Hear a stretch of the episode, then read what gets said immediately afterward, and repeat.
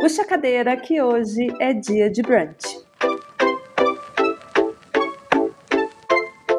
E hoje eu tô aqui ao lado de uma das criadoras da Brunch que aposta nesse caminho, nesse mercado tão fervoroso que a gente vem discutindo aqui nos últimos episódios, que é o mercado financeiro.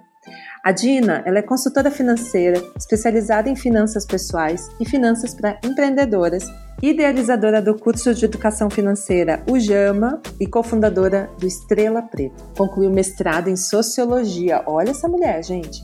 E deixou a academia para empreender pensando na inclusão de mulheres e negros no mercado financeiro.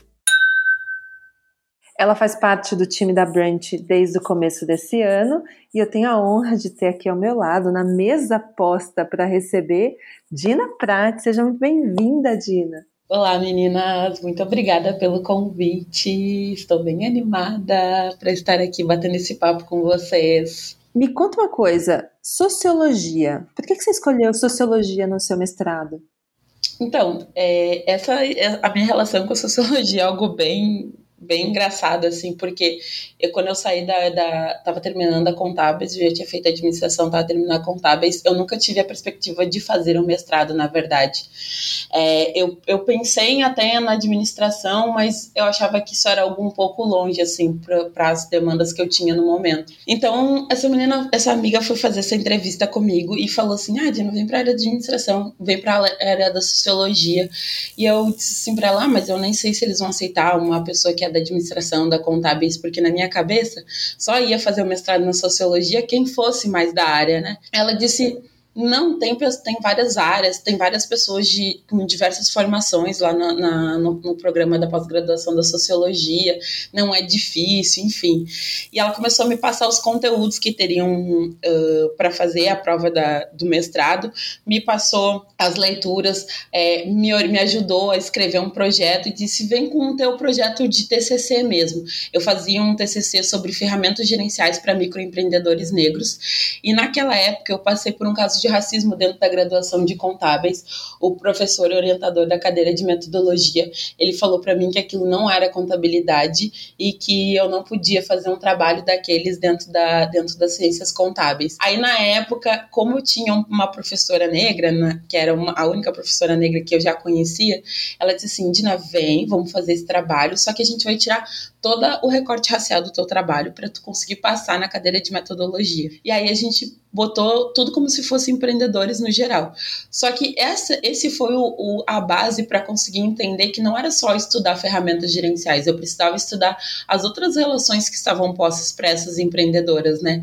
E aí, quando eu fui na entrega final do trabalho do TCC, eu trouxe toda a questão racial de volta para dentro do TCC, aí passei é, passei na banca também fui julgada, né? Eles me deram nota 5 no meu trabalho com a justificativa. Eu fui para recuperação de TCC com um parecer dizendo que metade do parecer era é, questionando por que, que eu trabalhava com empreendedores é, negros e não trabalhava com empreendedores no geral.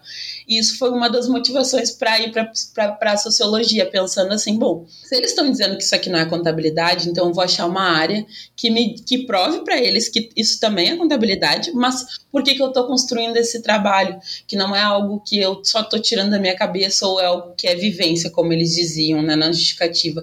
A justificativa era ridícula. Tinha mais um comentário que dizia assim: ah, esse TCC tem 0,05% de plágio na, no, no programa. E aí o, o 0,05% de plágio era de duas citações que foram colocadas como citações diretas, né? E que elas estavam sinalizadas erradas, era um erro de formatação. E eu, beleza, segurei aquilo, mas assim, no osso do peito, assim, né? Fiquei muito, muito destruída, assim, na, naquele momento. Mas, ao mesmo tempo, fui tentando um mestrado na sociologia, já construindo esse projeto, né? Para trazer para as pessoas, dizendo que, bom, na, na contabilidade ele não é bem visto, mas na sociologia ele pode ser aprovado. E foi o que aconteceu. Só que quando eu passei também para o processo de seleção na sociologia, veio o mesmo questionamento. Por que que tu tá vindo para sociologia, tu, já que tu é da administração? E já que tem tantos estudos na área da, da, das relações raciais, por que, que está estudando empreendedorismo, né? E aí, lá eu de novo justificar o porquê que eu estava estudando aquilo, assim. Então, a relação com a sociologia foi uma relação de amor e ódio, porque eu também achei que ia ser um lugar muito mais receptivo e não foi. É, eu passei por diversas situações que, de questionamento do meu trabalho, assim, por que, que eu tava, por que, que eu não estava indo para administração para estudar aquilo, só que a administração também não ia me receber, a, a contabilidade ia dizer que não, também aquilo também não era contabilidade.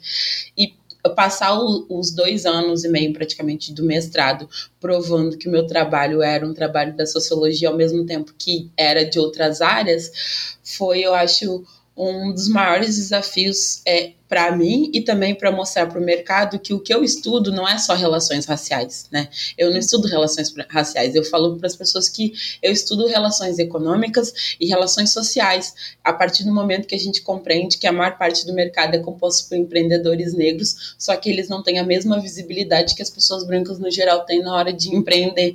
Então isso é um desafio a ser construído ainda e por isso que eu acabei indo para sociologia e saindo dela também.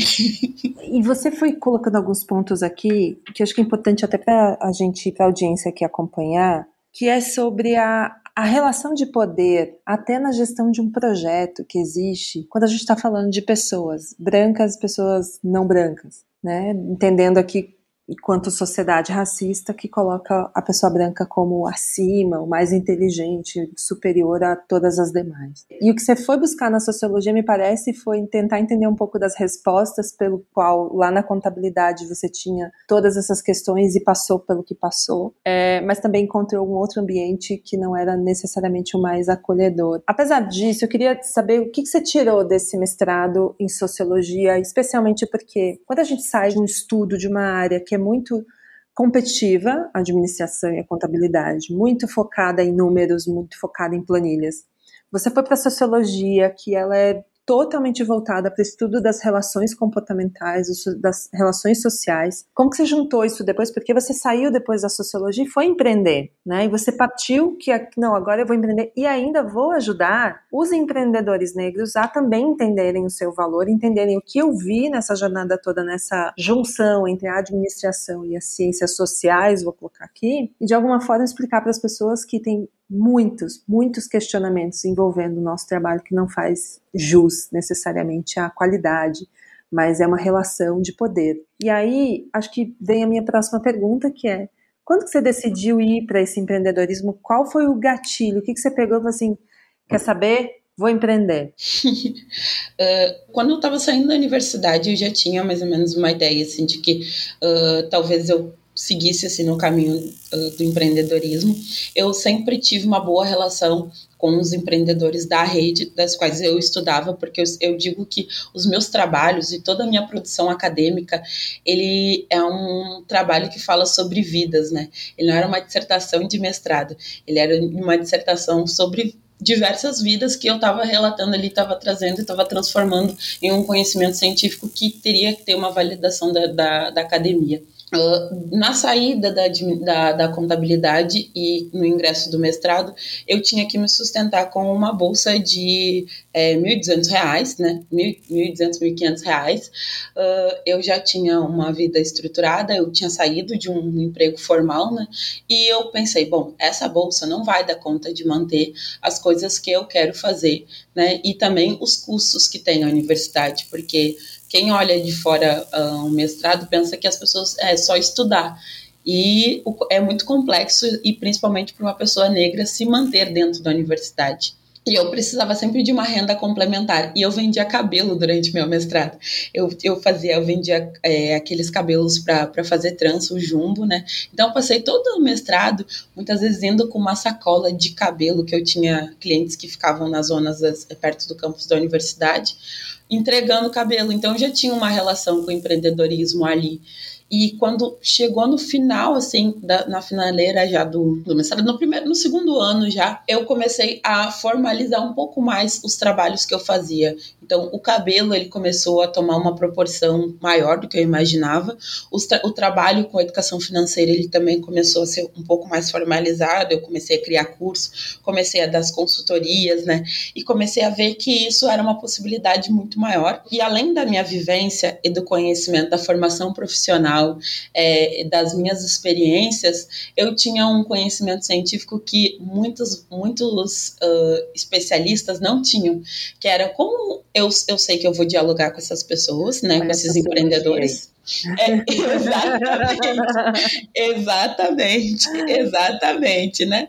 É, como eu vou dialogar com as pessoas, ao mesmo tempo que eu vou trazer o conhecimento da administração, vou entender um pouco do mercado é, e vou construir uma outra proposta de trabalho que não seja essa que está sendo apresentada para o mercado. Então, isso foi o que acabou me impulsionando para o empreendedorismo, sabendo, eu já sei os desafios que eu vou ter dentro do empreendedorismo, eu já sei é, como o mercado me vê, agora eu preciso pegar todas essas ferramentas e potencializar. E é isso que faz com a sair do, do, do mestrado e acabar entrando um, um pouco mais é, dentro desse campo do empreendedorismo, um pouco mais organizada e formalizada. E foi muito importante a minha pesquisa de mestrado, porque ela me conectou com várias outras redes de empreendedoras que eu nem imaginava. Então, eu comecei muitas vezes me conectando pela pesquisa e depois eu estava fazendo negócios com essas empreendedoras. E esse era um ponto, foi um aspecto muito importante, assim, porque as pessoas já sabiam quem eu era era, já sabiam o que eu fazia, já sabiam o conhecimento que eu dominava. Então ficou muito mais fácil para mim, muitas vezes, me apresentar enquanto empreendedora, além de também ser pesquisadora. Você costuma dizer nas suas entrevistas, quando você até a Mi está aqui com a gente, que é a nossa assessora de imprensa. Toda vez que chega algum pedido de, de entrevista, a gente acompanha depois nessas respostas que você sempre se sentiu um peixe fora d'água né? E quando começou a empreender, falando desse território de finanças. E esse é um mercado que, bom, a gente sabe que ele ainda é pouco representativo em relação à diversidade. Quando a gente fala da B3, que é a Bolsa Brasileira, só em, em 2018 foi criado um núcleo de diversidade para trazer lugar de fala nesse mercado financeiro, né? Então a gente está falando de três anos atrás, o que contrasta completamente com a imagem do próprio Brasil, onde tem 56% da população que se autodeclara negra, segundo dados do IBGE. E aí, eu queria entender aqui como foi olhar para esse mercado? Porque o mercado financeiro, a gente tem outros talentos de finanças aqui. Quem acompanhou o episódio anterior também viu Júlia e Nath Finanças falando aqui também sobre essas questões. É, olhar para essa falta de representatividade, de diversidade no mercado que você se sente tão dentro d'água e ao mesmo tempo ele te coloca para fora pela forma como a estrutura foi colocada. E eu queria entender se lá na, na academia você já explicou e já falou para a gente que você já teve casos é, onde você enfrentou situações racistas dentro desse mercado. Como empreendedora, você também já teve que lidar com essa falta de representatividade, o quanto te colocavam como a diferente e não a norma? Sim, e, e eu acho que continua que, enfrentando que surpresa, não é mesmo, gente? Nossa, que surpresa. né? Eu acho sim, e até hoje, né? Uh, quando eu comecei a trabalhar com finanças, na verdade, eu não me via muitas vezes nesse lugar da, da, profissional, né, que trabalha do mercado financeiro, né. Eu achava que eu era, eu era uma contadora formada, enfim, uh, mas na minha cabeça eu estava prestando um serviço muito específico, ainda não tinha notoriedade que as pessoas tinham no mercado. E quando eu comecei a buscar mais especializações, eu lembro que eu fiz um curso em São Paulo, foi o primeiro curso que eu fiz de educador financeiro, e eu cheguei na sala, eu era uma das únicas mulheres negras, né? Tinha uma outra menina negra, mas eu era a mais nova de toda a turma. E isso causava um choque nas pessoas, porque quando eu começava a falar, eu já dominava os conteúdos que estavam no curso, porque eu já tinha construído, já tinha um estudo prévio anteriormente. E quando eu olhei para aquilo, eu falei assim: olha só, peraí, peraí, peraí, vamos, vamos revisar isso aqui. Eu pensei assim na minha cabeça, assim, como eu tô saindo de Porto Alegre, né? Eu sou uma mulher negra que vivenciou a minha vida toda, assim, ó, várias situações de racismo é, em que as pessoas sempre tentaram me colocar um, num lugar específico e eu tava ali desbravando tudo aquilo, dizendo que eu não ia aceitar aquele lugar que elas estavam tentando me colocar. E agora eu chego num curso né, de formação, eles estão tentando fazer a mesma coisa com pessoas que tão, são muito menos qualificadas do que eu. Eu falei, não. E aí, assim, eu disse, não, eu vou pautar aqui um posicionamento muito diferente do que eu venho tendo. E foi a primeira vez que eu me coloquei já enquanto educadora financeira. Né? Eu não, o curso não tinha acabado e eu já estava me colocando enquanto educadora financeira e eu comecei a entender a importância disso e o quanto que isso destoava no mercado. Porque tinha gente que não tinha nem formação, não tinha formação acadêmica, e isso não é um problema, né? Mas na percepção delas, elas eram mais do que eu, porque eu era uma mulher negra de, lá, na época estava com 25 anos, 25, 24 anos, né? Na compreensão deles, assim, o que, que ela tá pensando que ela tá fazendo aqui, né? É isso. E quando eu voltei para Porto Alegre, comecei a ter esse outro posicionamento profissional de me colocar enquanto educadora financeira, é, também entender que eu deveria buscar outras formações. Eu comecei a competir num outro espaço, né? Porque antes eu estava ali só prestando serviço para alguns empreendedores, a, era consultora financeira, estava ali pequenininha. Mas a partir do momento que eu fui começando a pautar isso, e aí eu chegava nos espaços de empreendedorismo, né? Que não eram uns espaços só pautados na questão racial, não era só o afroempreendedorismo, eram muitas vezes as conexões produzidas pelos núcleos de estudos dentro da universidade com outros empreendedores. Uma determinação muito forte. Ah, mas tu é o que, Dina? Tu é formada no quê? Eu sou contadora, administradora e mestrando em sociologia, educadora financeira. O que mais de formação tu queres, né? Aí tinha, ah, mas sempre a questão toda do racismo, né? É sempre ter um, sempre tem um porém, sabe? Sempre tem um a mais. É quando é aquela velha história, quando tem uma linha de chegada e tu chega na linha e as pessoas vão lá e mudam a linha de lugar para determinar que tu precisa correr um pouco mais para conseguir estar naquele espaço disputando, né? E aí eu tinha um dos últimos episódios e o que é, me impulsiona também a construir o Instituto Estrela Preta enquanto espaço físico de trabalho foi que eu trabalhava num coworking com várias outras profissionais, assim, né? E eu era uma das únicas profissionais negras que atuava lá. E um dia eu tô, tô trabalhando assim na mesa e eu rece fui receber um cliente e o meu cliente falou: Ah, eu tenho um horário marcado aqui com a minha consultora financeira e tal. E o rapaz falou assim: consultora financeira aqui. Olha, mas eu acho que não tem ninguém das finanças aqui, tem só o fulaninho, mas ele nem tem vindo para cá trabalhar aqui. E aí quando eu vejo, eu chego, mas eu nem sabia que tu trabalhava no mercado financeiro. Mas com que, que tu é formada? E aí tu tem que explicar para as pessoas tudo isso, né? Eu fui, eu, eu digo assim que eu acho que representatividade importa, e aí as pessoas saberem da minha formação importa, mas não é só a representatividade, é a, a prática que tu constrói, né, no teu cotidiano e o que e as relações que tu vai estabelecendo com outras pessoas também dentro da tua própria comunidade. Então eu cheguei num ponto que aqui em Porto Alegre eu comecei a me conectar com as outras pessoas que trabalhavam com finanças também, para muitas vezes chegar nesses espaços e não ser só a única, ou tá minimamente ter uma noção da forma como eu ia me posicionar e como eu ia me proteger em relação a esse mercado, que muitas vezes ainda tenta me colocar nesse lugar da pessoa que só fala de finanças para pessoas negras. E eu, eu fiquei percebendo muito, teve uma reportagem, teve uma entrevista que eu dei, que eles me colocaram como especialista em educação financeira para pessoas negras. Eu fiquei chocada, eu fiquei pensando assim, em que lugar eles leram isso? Eles não viram isso sair da minha boca, eles não viram lugar nenhum escrito. Mas o que é pressuposto que eu só vou falar para essas pessoas. Então, se me chamarem para uma palestra, para, sei lá, para falar para uma empresa, a Dina, será que o conhecimento da Dina vai servir? E eu acho que muitas vezes é isso que, que o mercado financeiro acaba fazendo também quando, com pessoas negras quando fala sobre diversidade, né? Porque ele não está trazendo na perspectiva de que eu posso falar para todo mundo, eu posso chegar numa mesa com investidores e pautar, né, um, uma nova perspectiva de negócio. Eu tenho que ser a Dina que vai falar sobre diversidade. E aí eu digo, olha, eu falo sobre educação financeira a partir de uma perspectiva preta porque eu tenho essa vivência de ser uma mulher preta. Mas o meu trabalho, ele serve para todo mundo, né? Eu trabalho a partir de uma universalidade, né?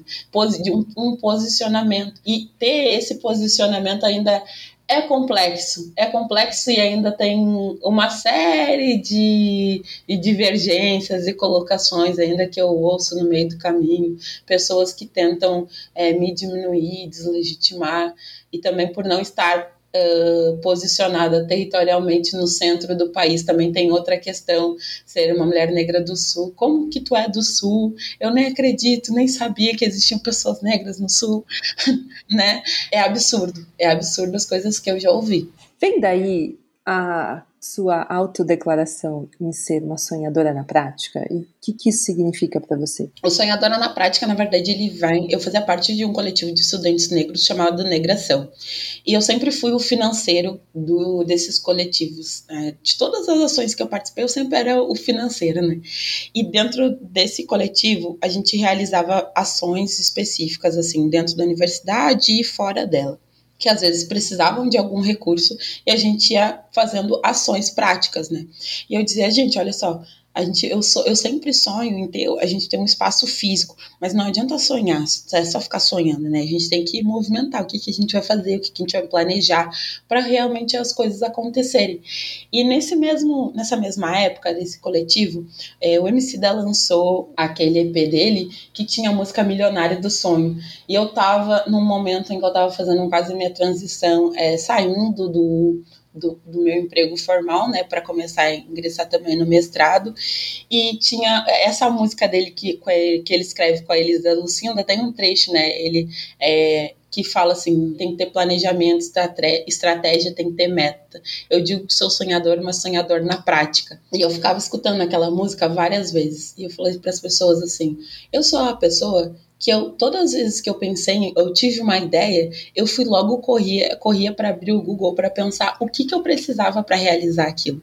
Então eu digo para todo mundo, ah, eu quero ter um barco, mas eu não sou a pessoa que diga que diz só que quer que quer ter um barco. Eu sei o modelo, eu sei o que eu preciso para tirar uma carteira de, de condutor de barco. Eu sei quanto custa a marina, eu sei disso porque eu vou atrás das coisas. E aí, a partir desta compreensão de ser uma sonhadora na prática, de que vai pensar suas estratégias para conseguir realizar esses sonhos, que eu fui disseminando isso para as pessoas. E no primeiro curso de educação financeira que eu fiz, o, quando eu comecei a idealizar o Jama, eu construí um módulo só que chama Sonhando na Prática. E esse módulo é um módulo que vai ensinar as pessoas só colocarem todo esse planejamento que a gente fala, é, planejamento financeiro, é, a organização pessoal, na prática em ações concretas, né? E ele foi essa ideia, era o que era uma ideia, ela se tornou numa ação, se tornou um módulo de curso, se tornou uma prática cotidiana com os meus clientes, com os meus alunos, com todo mundo. Então hoje é a minha filosofia de vida, assim, né? dizer para todo mundo que eu sou uma sonhadora na prática, porque eu vou estar tá sempre buscando os meios e as ferramentas para conseguir realizar os meus sonhos. Eu não vou ficar só sentada esperando muitas vezes as coisas acontecerem, né? Isso é a minha perspectiva de vida, assim. Dina, a gente se conheceu durante a pandemia, né? Eu conheci teu trabalho ao longo é, do final do ano passado e começo desse ano. Foi quando você começou a trabalhar com a gente. A gente teve um, um cenário durante a pandemia bem diferente quando a gente fala de cor, né? Pessoas brancas e classe média alta foram impactadas de uma forma, pessoas pobres e pretas foram impactadas de outra forma. É, isso tem a ver com uma sociedade racista, homofóbica e machista que a gente já conhece, é, que a gente vê todos os casos que você está contando aqui para a gente do quanto não é uma coisa do passado, é uma coisa que está aí latente ainda no presente muito próximo. E aí, quando a gente fala de participação de trabalho, né, muitas, muitas mulheres negras ao longo da pandemia perderam emprego. Isso porque parte delas ocupavam tarefas que foram dispensadas ao longo da pandemia e acho que esse, se eu não me engano, a gente puxou esse número, é o índice de mulheres que estão trabalhando, mulheres negras trabalhando, é, que estão no mercado de trabalho, é o menor desde 1990. E aí que no meio dessa crise toda, a gente viu a importância de se falar sobre planejamento financeiro. Você despontou bastante durante a pandemia falando sobre esse tema.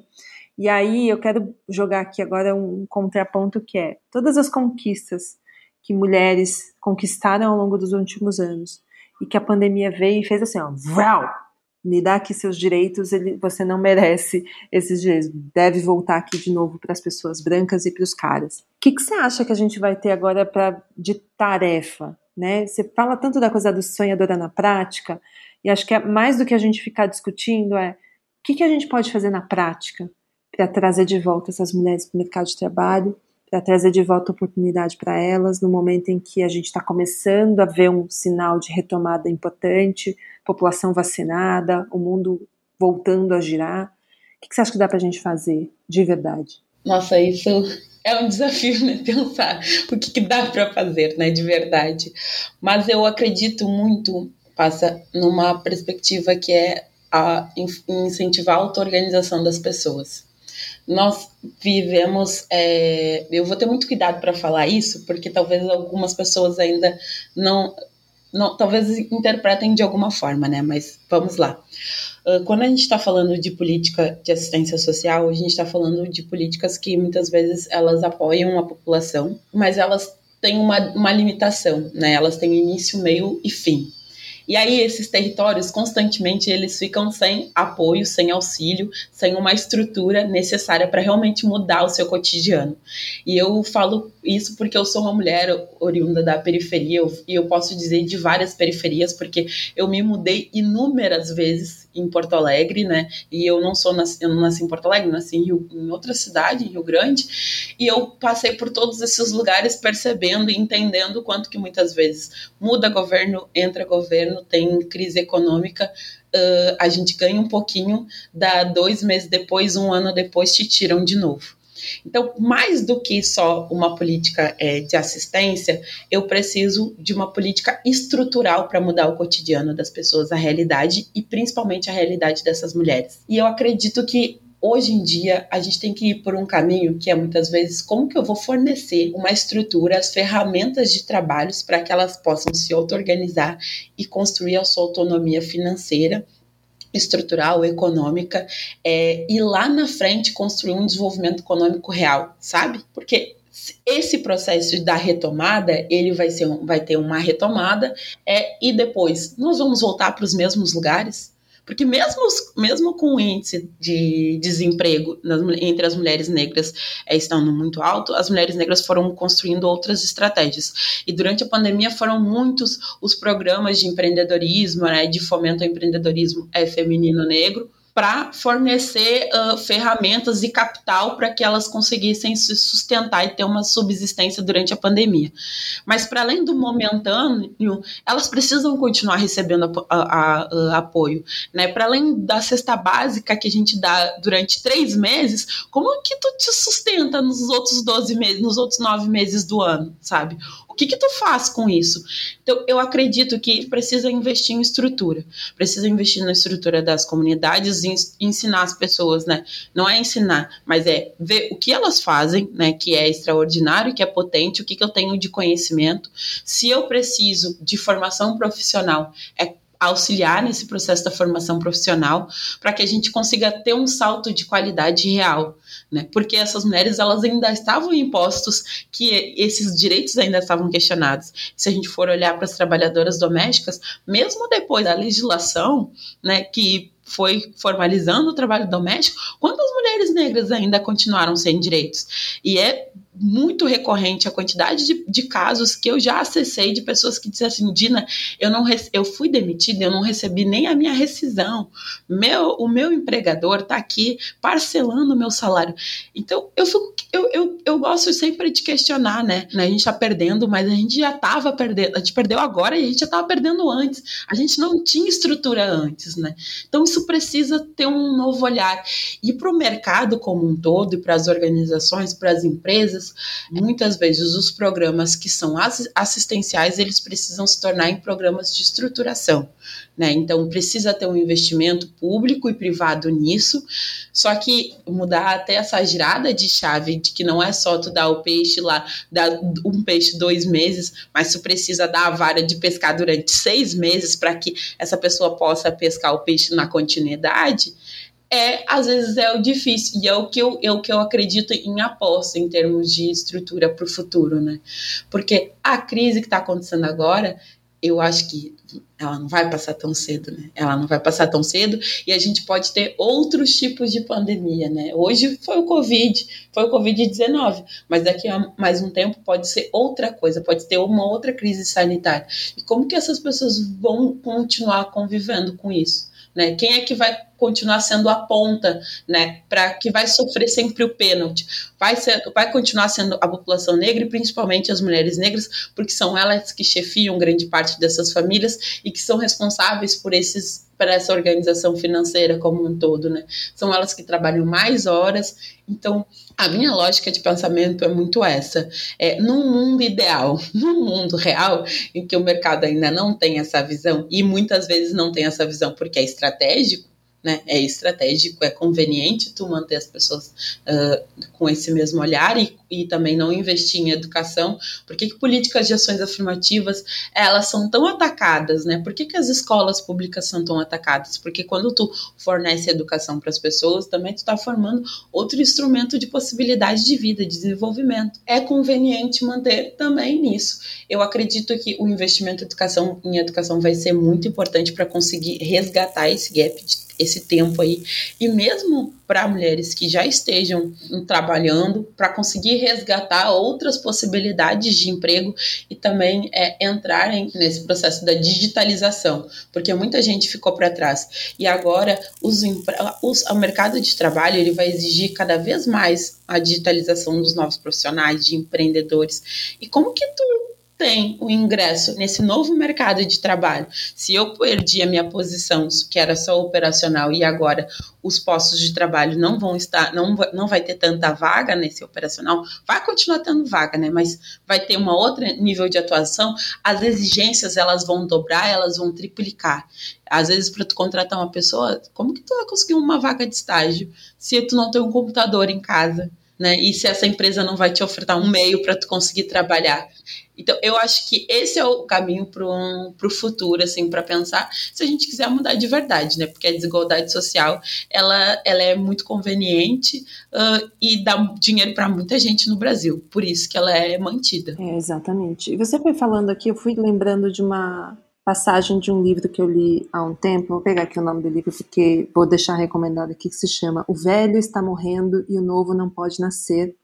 É da Nancy Fraser. Ela fala o seguinte, que quando a gente está falando de uma estrutura que só entrega o paliativo, que só resolve a, o emergencial, a gente trata efeito e não causa. E ao ponto que a gente só fica tratando efeito, a gente nunca vai ter isso sanado. Ele sempre vai ser um trato emergencial. Isso não quer dizer, eu vou de novo pisando muito em ovos junto com a Dina aqui, porque é sempre um assunto muito difícil. A gente precisa, assim, de ações afirmativas, ações assistenciais, porque a gente não está vivendo num país super desenvolvido, a gente tem uma crise social e econômica no país, mas a gente não pode depender só disso. A gente precisa evoluir nesse crescimento e acho que aqui a Dina está dando para a gente um bom caminho das pedras, viu, gente? Do que a gente pode entender aqui como influenciadores de finanças devem começar a apotar esse tema, como a gente deve começar a entender que não adianta só o paliativo, não adianta só o band-aid emergencial, vamos sarar aqui, né?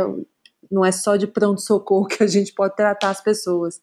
A gente também precisa ter o que resolve ali na raiz do problema. E aí, Dina, a gente, eu quero trazer esse raiz do problema, porque isso é muito sobre finanças reais, de pessoas reais influenciando essas finanças de verdade. Bom, falei ali no começo um pouquinho sobre bolsa de valores e tudo mais, é, que é um território onde a gente hoje tem muitos influenciadores no mercado brasileiro, mas quando a gente chega aqui nessa base toda que você está falando aqui, nessa base que hoje é tratada na base da emergência, a gente sabe que ela sofre o impacto de qualquer pequeno ajuste da inflação. Se a inflação muda de um mês para o outro, isso impacta no carrinho de compra dessa pessoa. E aí, você escolheu, foi assim, vou empreender, mas também vou usar o meu poder de voz para influenciar, usar meu conteúdo para ajudar nesse poder de influenciar as pessoas. E, bom, nesse mercado de empreendedorismo também a gente tem um monte de gente, tem um monte de gente que inventa umas fórmulas muito malucas aí para as pessoas empreenderem, que a gente sabe muito bem. E você diversificou, vamos chamar aqui, a sua carteira de trabalho, né? Você tem curso, você dá consultoria, você tem workshop, você faz publicidade, você dá palestra. A, a menina, gente, tem aqui, ó, a carteira diversificada. A gente pode assim. É, e aí, eu quero abrir agora um, um parêntese para publicidade, porque a gente discutiu no episódio anterior o quanto a publicidade é um território que as marcas, publicidade e finanças, né? É um território que as marcas estão tá assim, uau, vamos trabalhar com esses influenciadores, porque eles são influenciadores da vez. E a gente sente isso muito nas propostas que você recebe, nas coisas que chegam lá no teu e-mail, que a gente negocia com as marcas. Como que se dá para você essa relação com as marcas, sabe? Para você garantir que a sua, o seu conteúdo sempre vai ser idôneo, isento, é, aquilo que você não topa trabalhar, aquilo que você topa fazer, com o relacionamento com as marcas, enfim, com a tua causa, aquilo que você defende tanto que você está colocando aqui, mas especialmente aqui, como colocando teu lugar como pessoa preta. Você acredita que investir nessas diversas fontes de receita como uma criadora de conteúdo, como uma empreendedora, também fez parte da liberdade que você também está construindo? De não depender de uma única fonte de receita, porque eu vejo uma dor tão terrível para tanto criador que depende só de publicidade. E aí, se ele não fecha a publicidade naquele mês, ele próximo mês ele vai ter o quê? O carrinho dele não vai estar tá mais cheio sabe? E aí eu queria entender um pouco de onde veio essa vontade da sonhadora na prática, de diversificar essa carteira, de ter esses, essas fontes de renda e o quanto isso está te tranquilizando e para passar durante uma pandemia, por exemplo. Um, então, eu acho que o trabalho com as marcas foi algo muito novo para mim, porque eu, eu sempre, eu primeiro eu aprendi a sobreviver, ia saber que eu tinha que pagar o mínimo, né? As minhas coisas para viver, assim. Então, fui sempre uma pessoa muito organizada, focada, que eu ah, precisava sobreviver. Depois que eu entendi que eu não queria só sobreviver, eu queria viver e ter qualidade de vida para mim e para toda a minha comunidade, então eu pensei, eu preciso estabelecer uma estratégia é, que vai garantir o meu futuro e a construção de patrimônio. Eu aposto muito na construção de patrimônio e eu falo isso o tempo todo é, para as pessoas que têm muito recurso, para as pessoas que têm pouco recurso. A gente ainda não fala sobre isso no Brasil, porque a ideia de construir patrimônio está sempre idealizada naquele processo de que é milhares, milhões de reais, eu preciso ter milhões de casas, renda passiva, bolsa, né, ações e tudo isso. Eu comecei a dizer para as pessoas: não, eu quero micronegócios né, em que eu possa articular eles em, em diferentes eixos para que eu tenha diferentes fontes de renda ao mesmo tempo e eu consiga e trabalhar sempre com as coisas que eu gosto. Então, quando eu comecei a trabalhar com cabelo, por exemplo, eu sabia que, que, a, que o cabelo não seria a centralidade da minha vida, né? Mas aquilo era uma fonte, uma segunda fonte de renda. Foi a partir do cabelo, por exemplo, que eu comprei meu carro né? E aí, hoje em dia, o cabelo que eu vendia é um negócio da minha família, em que trabalha a minha, que a minha mãe está é, no processo de aposentadoria, mas está investindo também no trabalho dela, tá, participa as minhas irmãs, a gente tem nome, tem tudo, tá passando pelo processo de formalização. Multi-empresária, então, gente. Sim, é, é, exatamente isso. Assim. Eu comecei a pensar que eu queria trabalhar em vários eixos de negócio para conseguir ter essas fontes de renda. E aí, quando surgiu a possibilidade de começar a trabalhar com as marcas, eu entrei numa, numa contradição muito grande. Porque eu ficava pensando assim: meu Deus, eu vou ter que ser outra Dina para as pessoas trabalharem comigo?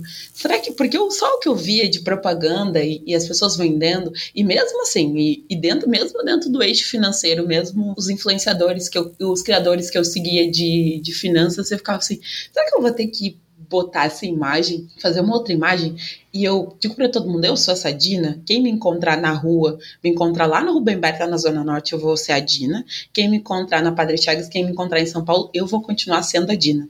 Se eu tiver que andar de chinelo e meia num lugar porque eu acho que eu tenho que andar, eu vou ser esta pessoa.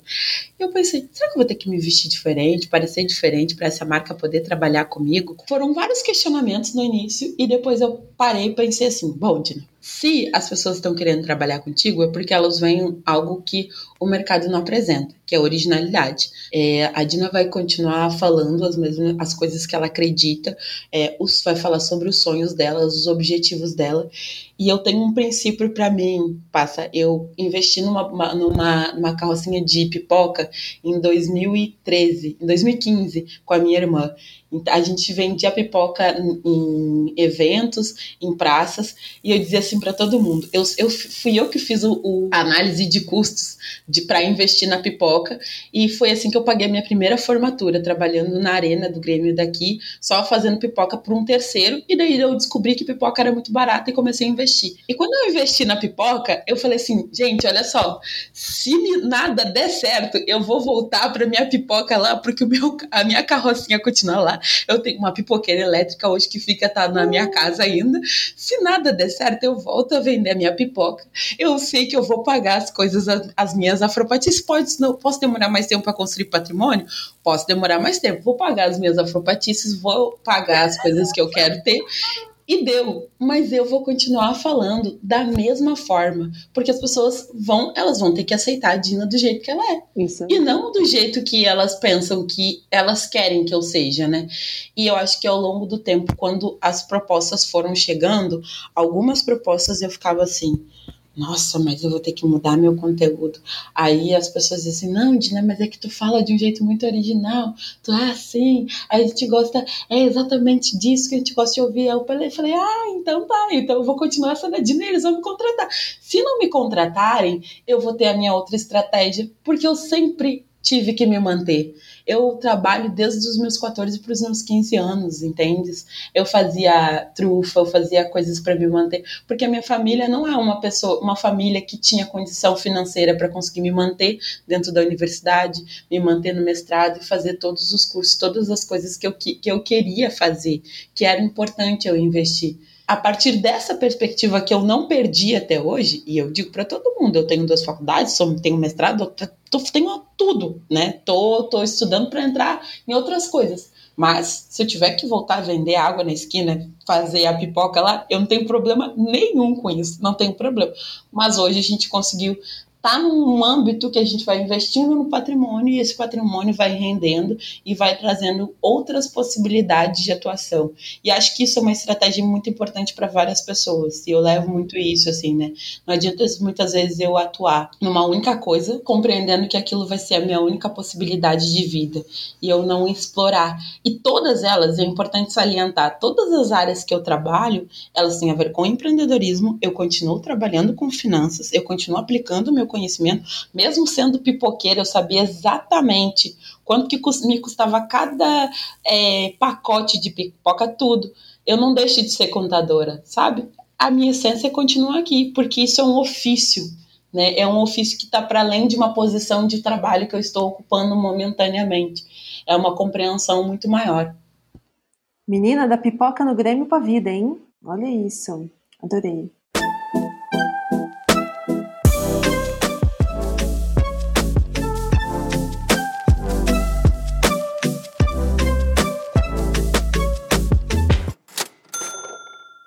Eu queria fazer um ping-pong com você aqui para a gente caminhar aqui para o final do nosso episódio. E eu vou fazer três perguntas. Eu vou começar três frases e eu quero que você finalize com aquilo que você acredita, a tua verdade.